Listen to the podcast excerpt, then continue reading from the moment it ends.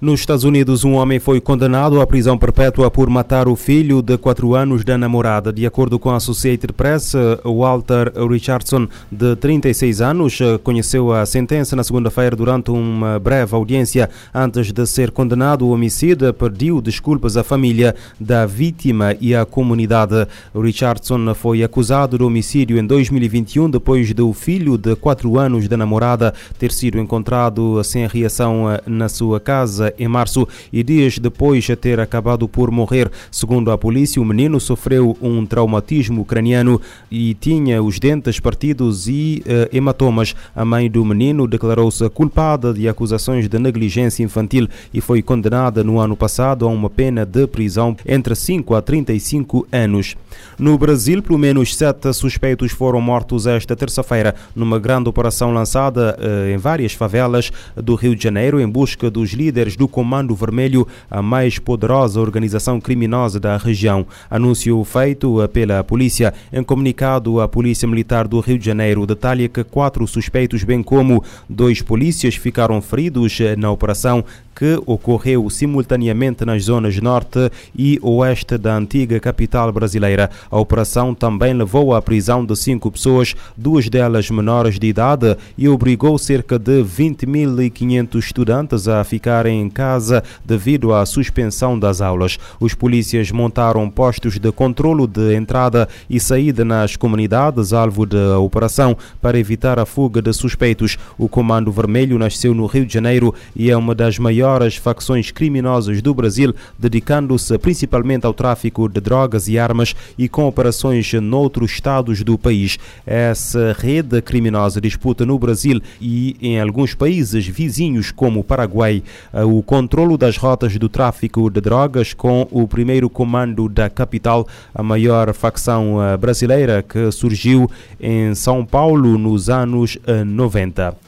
Em Portugal, o Comando Metropolitano da PSP do Porto apreendeu mais de 120 quilos de haxixe e deteve duas pessoas eh, numa operação policial de combate ao tráfico de drogas. Em comunicado emitido hoje, a PSP esclarece que a operação visou indivíduos que, de forma organizada, se dedicavam ao tráfico de droga na área metropolitana do Porto. A ação da PSP eh, foi da responsabilidade da Divisão de Investigação Criminal. A Força Policial remeteu para mais tarde informação adicional Nacional, nomeadamente quando decorreu a operação e onde foi localizada com mais precisão.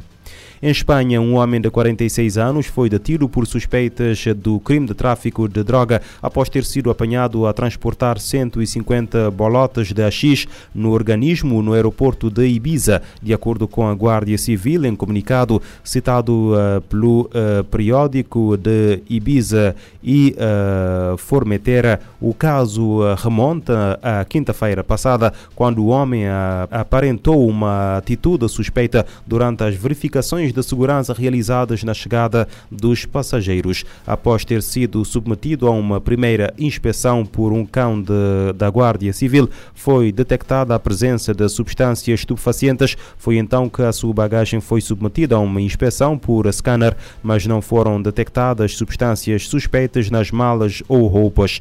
O homem foi internado no hospital Can Missas eh, sob custódia e acabou por expelir todas as eh, bolotas que tinha engolido. Após ser presente a tribunal no sábado, foi condenado à pena de prisão. A guerra na Ucrânia fez Portugal priorizar o reforço da sua capacidade defensiva, antecipar metas na preparação militar e fortalecer a atuação com outros países europeus. A conclusão é da ministra da Defesa Nacional de Portugal, Helena Carreiras. Declarações feitas à ONU News após participar de sessões especiais no Conselho de Segurança e na Assembleia Geral da ONU sobre os dois anos da invasão de ampla escala da Rússia na Ucrânia.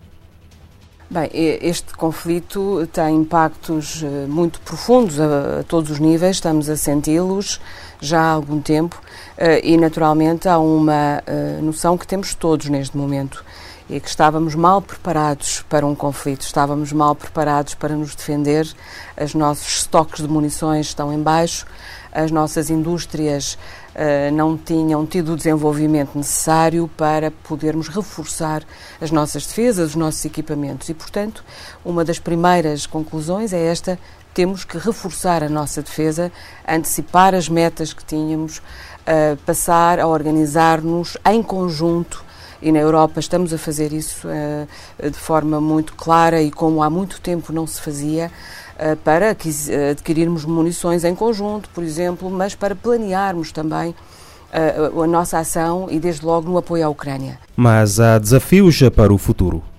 A interoperabilidade, por exemplo, que é um problema que já vinha sendo um, analisado e objeto de alguns projetos conjuntos. Uh, tornar os nossos equipamentos militares mais interoperáveis, as nossas infraestruturas também. Agora uh, há um, um, um, apelo a que se faça tudo isso mais rapidamente. Damos-nos conta que não temos muito tempo e estamos, de facto, a trabalhar para apoiar a Ucrânia uh, contra esta invasão brutal, ilegal, uh, para defender não apenas a Ucrânia, mas também os nossos países e, sobretudo, os valores do mundo em que queremos viver e em que queremos que os nossos filhos cresçam.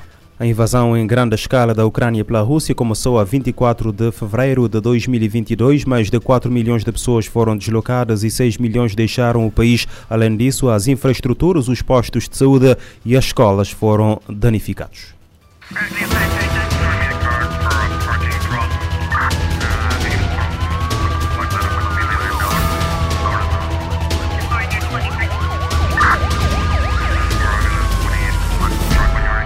Pode ouvir e subscrever este programa em radiomorabeza.cv, no Spotify, Apple Podcasts, Amazon Music, Deezer e em todas as principais plataformas de podcast.